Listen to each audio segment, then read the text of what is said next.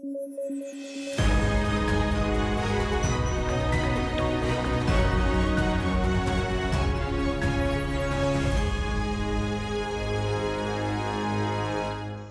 Hola, ¿qué tal? Esto es Debate. Yo soy Alexandra Ames y estamos aquí con David Rivera a través de las redes de Sudaca Perú, sudaca.pe. Y estamos hoy, miércoles 24 de noviembre, listos para comentar las noticias más importantes del día, em, que básicamente son noticias que se vienen arrastrando eh, del fin de semana, de días atrás, pero particularmente me gustaría empezar con la noticia eh, sobre la cual todo el mundo está hablando el día de hoy, desde indignación hasta memes y chistes ha salido alrededor del caso Bruno Pacheco. Eh, eh, Bruno Pacheco se llama eh, Pacheco, ¿no? Pero se ve su nombre. el secretario general, Bruno, Bruno, está bien. Sí, sí, sí. Em, el secretario general de Palacio, ¿no? que como saben ya había presentado su renuncia, pero resulta que se identificó 20 mil dólares escondidos en un inodoro. Eh, esto realmente ha generado, pues, eh, como dije anteriormente, mucha indignación, eh, sorpresa al punto que se ha llamado entre broma y broma verdaderamente un Watergate, ¿no?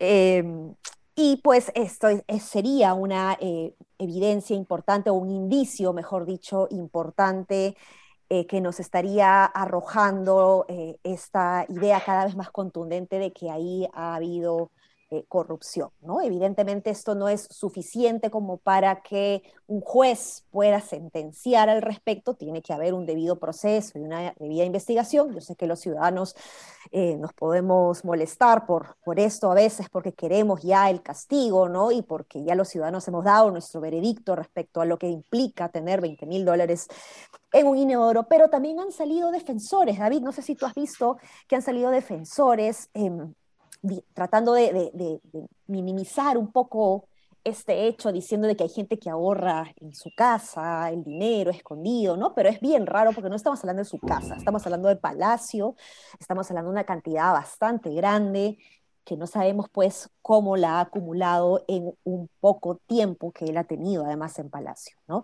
David, ¿cómo ves tú esto eh, desde, desde la noticia? Si lo ves como un, Huele, huele, huele, huele a chanchullo, ¿no? Porque recordemos que la semana pasada salió la denuncia de la presión que él estaba ejerciendo, Bruno Pacheco, al jefe de la SUNAT, una presión para eh, que la SUNAT no le cobrase eh, la mora a una empresa que tenía una sanción tributaria, creo que era Deltron, y también eh, un pedido, eran tres pedidos. Ah, uno, uno era muy grande porque estaba pidiendo que a una empresa que trabaja con insumos químicos, que si no me equivoco tienen que ver, que se usan para el narcotráfico, se le, se le ampliase el límite que existe legalmente para comprar ese tipo de insumos químicos.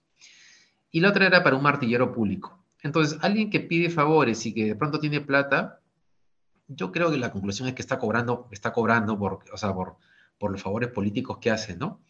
Este, la pregunta es si es que Pedro Castillo sabe o no sabe de esos favores políticos. Y creo que cada vez va a ser más difícil eh, creer que no. Ya la experiencia nos ha mostrado además que cuando el río, ¿cómo es? Cuando el, cuando el río suena. ¿cómo es? Cuando el río, suena, porque, porque piedras trae, ¿no? Así comenzó con Vizcarra, con el caso Richard Swing, Después apareció otra cosa más, lo de la vacuna, la gente no quería creer porque la gente por alguna razón se enamora de los políticos. A pesar de que tenemos una serie, o sea, no debe quedar peruano que, no que haya creído en un político y que no se ha chocado contra la pared. Pero a pesar de que todos tenemos una experiencia así, este, seguimos queriendo creer. Y yo, la verdad no, entiendo. Este, nada, este gobierno es un desastre, es más de lo mismo. No es ni de izquierda ni de derecha, es, es un desmadre. Pedro, ya, ya, vamos a hablar después de la reforma universitaria. Pedro Castillo está interesado básicamente en su agenda sindical educativa y a esas alturas uno puede pensar inclusive que tiene algo, ¿no? Tiene algo más y que Bruno Pacheco sabe qué cosa es. Sí, pues yo creo que tú has dado en el clavo con esto de la pregunta que debemos hacernos es qué nivel de involucramiento tiene Pedro Castillo con eh, Bruno Pacheco, ¿no? Con este caso de, estos 20 mil dólares encontrados ahí, con todo el tráfico de influencias como, que nos han podido mostrar, digamos, estos chats que han salido eh, públicos. Y lo cierto es que no eh, hay una postura del propio presidente de indignación, ¿no? no, no, hay un gesto siquiera alrededor de eso, ¿no? Alan García, que tampoco era un santo, como sabemos, cuando pasó lo de los petroaudios, salió rápidamente, ¿no? Eh, y claro, eso no lo libera necesariamente de responsabilidad, pero es un gesto que no estamos viendo en, Pedro Castillo, ¿no? Em, claro, se demoró más bien en sacarlo, ¿no? Y recién ayer, cuando ellos se han, eh, recién ayer, cuando ellos se han dado cuenta que iba a salir esta, esta noticia, han de pronto sacado el reemplazo. Así es. Entonces, eh, a eso me refería, ¿no? ¿no? hay una contundencia ahí de parte no tajante eh, del lado del presidente Castillo sobre, sobre estos actos, ¿no? Pero en todo caso, pasemos a otro tema caliente que, está siendo un dolor de cabeza para el interior del, Ejecutivo probablemente, y es, eh, seguimos con el caso de la minería y ese anuncio que se hace la semana pasada a través de la presidenta del Consejo de Ministros eh, y que han tratado algunos funcionarios y la propia presidenta del Consejo de Ministros de, aclararse, de desdecirse, digamos, o, rectificarse, digamos, frente eh, a, lo que ella pudo haber dicho tanto de manera escrita como de manera oral eh, el día 19. ¿no? Entonces, lo que tenemos es que ha salido un comunicado, bueno, dos comunicados importantes que me gustaría mencionar. ¿no? Por un lado, ha salido el de eh, PCM, eh, dando,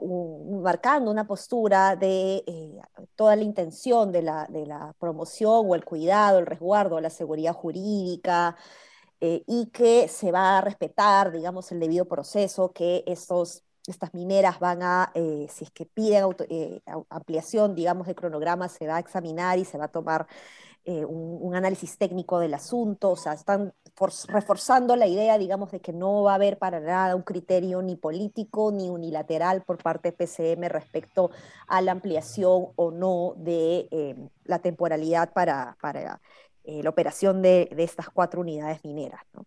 Y bueno, em, en, esa línea, eh, la Sociedad Nacional de Minería y Petróleo ha dicho, déjeme eh, sí, la Sociedad Nacional de Minería, Petróleo y Energía ha sacado un comunicado. Primero, no sé cómo tú lo ves, eh, David, y me gustaría aquí tu, tu, opinión como, como comunicador, porque el titular eh, dice que saluda ¿no? la rectificación de PCM sobre los acuerdos de Ayacucho e invoca al gobierno a trabajar conjuntamente por la sostenibilidad y competitividad del sector minero.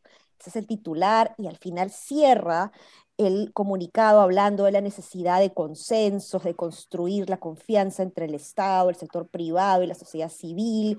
Es un comunicado que me gusta, pero en el medio, eh, de hecho en el tercer párrafo, sí son bien duros, ¿no? Eh, es una cachetada, me parece, un golpe, para no decir cachetada, un golpe duro, un jalón de orejas a eh, la PCM cuando sostiene que Exactamente como se recordará, el viernes 19 de noviembre la presidencia, la presidenta del Consejo de Ministros, Mirta Vázquez, extralimitándose a sus atribuciones y desconociendo el marco normativo vigente, anunció el cierre unilateral de cuatro operaciones mineras en Ayacucho.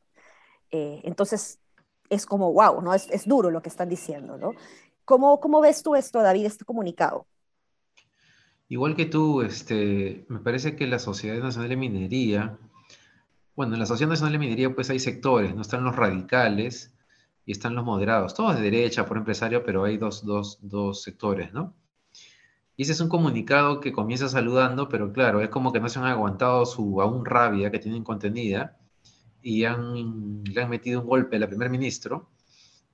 Y me parece que es bien torpe porque están más enfocados en su en su molestia, que puede ser válida, eh, pero claro, tienes que tener la inteligencia para darte cuenta que el gobierno, al, al, asumir esta rectificación, se está metiendo en un problema social. Entonces, no, esto no puede parecer, ¿no? no, no debería parecer como que lo están haciendo porque los empresarios la llamaron la atención y le exigieron que cambiara, ¿no? Ese tono medio patán del comunicado, es muy malo, la verdad. Pero además es muy torpe eh, para ellos mismos, o sea, respecto a sus propios intereses. Me, no sé, me, llamó la atención. Sí. una lástima, la verdad es que haya habido esta rectificación de parte del gobierno en que ellos no, no, hayan, no, no se hayan podido sobreponer a sus emociones para tratar de tener un comunicado más inteligente.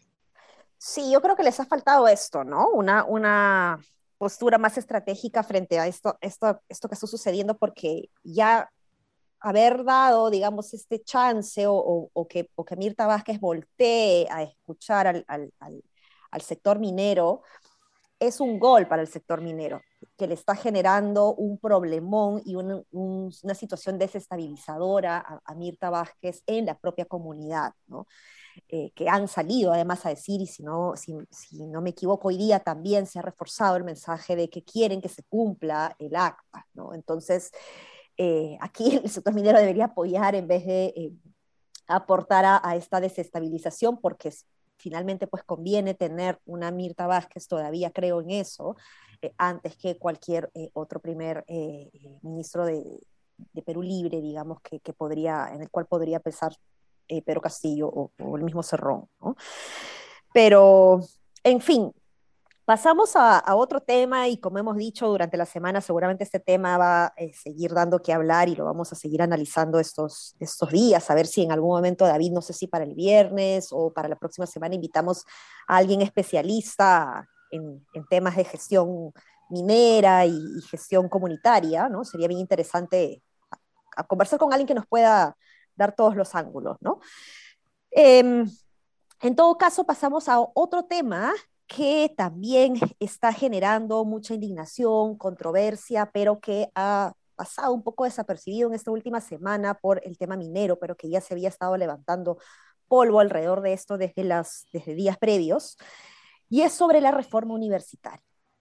Y es que se está eh, tratando de regresar a la lógica anterior de una Asamblea Nacional de Rectores, ¿no? en donde se está buscando que los propios rectores de las universidades sean los que eh, se autorregulen o autofiscalicen, y esto genera evidentemente eh, mucha preocupación eh, y un, sería un retroceso frente a todo lo avanzado. ¿no? Creo que hay algo que tenemos que resaltar de la reforma universitaria, es que ha trascendido gobiernos, y no solo ha trascendido gobiernos sino que ha trascendido gobiernos distintos, ¿no? Eh, de, un humanismo, digamos, más pegado a la izquierda o al centro izquierda, si quieres llamarlo así, o, de centro, si quieres llamarlo por ahí, pero es más de centro izquierda, digamos, em, a eh, un gobierno eh, posterior, digamos, de Pedro Pablo Kuczynski, incluso el ministro de Educación continúa, ¿no? ¿Nos te acuerdas, David, que continúa el ministro de Educación de un gobierno a otro, lo cual es, es, es poco usual, ¿no? Entonces, es, es, una reforma que ha ido avanzando lentamente, pero, pero que ha ido generando progresos importantes, pero que siempre por ahí sigue siendo amenazada por eh, estos contrarreformistas desestabilizadores que están tratando de, mantener los intereses que, que, hoy tienen y que no quieren perder o que en todo caso quieren recuperar. ¿no? La ampliación también eh, de las fechas, de los cronogramas respecto al, licenciamiento y la lógica del bachillerato automático también son temas que estarían eh, haciendo que esta reforma retroceda. David, tus comentarios, por favor, al respecto. Escucha, qué preocupante este tema, ¿no? Eh, como tú decías, es una reforma que ha trascendido gobiernos y tal vez sea la única reforma eh, que se ha sostenido de esta manera, ¿no? Digamos, no sé qué otra reforma, bueno, la de los programas sociales también es posible incluirla ahí, digamos, ya menos controversial, pero esta reforma ha resistido diferentes embates de los sectores presentes en el Congreso, además, eh, que se oponen a ella. Y claro, este, el Congreso no levanta la voz de protesta porque ahí APP, eh, Podemos Perú, están de acuerdo con que se con bajarse la reforma. Entonces no hay manera de defenderla. La única forma de defenderla sería protestas en las calles. Yo no veo, o sea, no veo salida para el tema. Una presión pública muy grande que no está viendo y que es necesario. Castillo nuevamente en la que esto no es siquiera un gobierno de izquierda, es un gobierno que está pensado básicamente para sus amigos y para su sindicato. Este, y en ese sentido no tiene ningún problema con, bajarse la, reforma con tal de, beneficiar ¿no? a sus amigos. Y ojo, un tema que no hemos hablado, ¿verdad? Es que el reemplazo de Bruno Pacheco en Palacio de Gobierno es un hombre de APP, de Alianza para el Progreso. En otro ministerio, en el MTC, se ha nombrado a otra persona ligada también a APP. Eh, y hay un rumor muy fuerte de que Daniela Bugataz ha, estado en una reunión hoy día en Palacio de Gobierno y que sería este, en esa lógica de que Castillo está buscando el reemplazo a Mirta Vázquez, que él podría ser el futuro primer ministro, lo cual creo que sería realmente este, un cambio preocupante para el país pero que a Castillo le puede resultar funcional eh, respecto a sus prioridades, ¿no? Que sus prioridades son dos, su sindicato y sus alianzas políticas para sobrevivir y sus amigos, ¿no? Básicamente eso. Ahora, ¿cómo defendemos la reforma, Ale? No sé.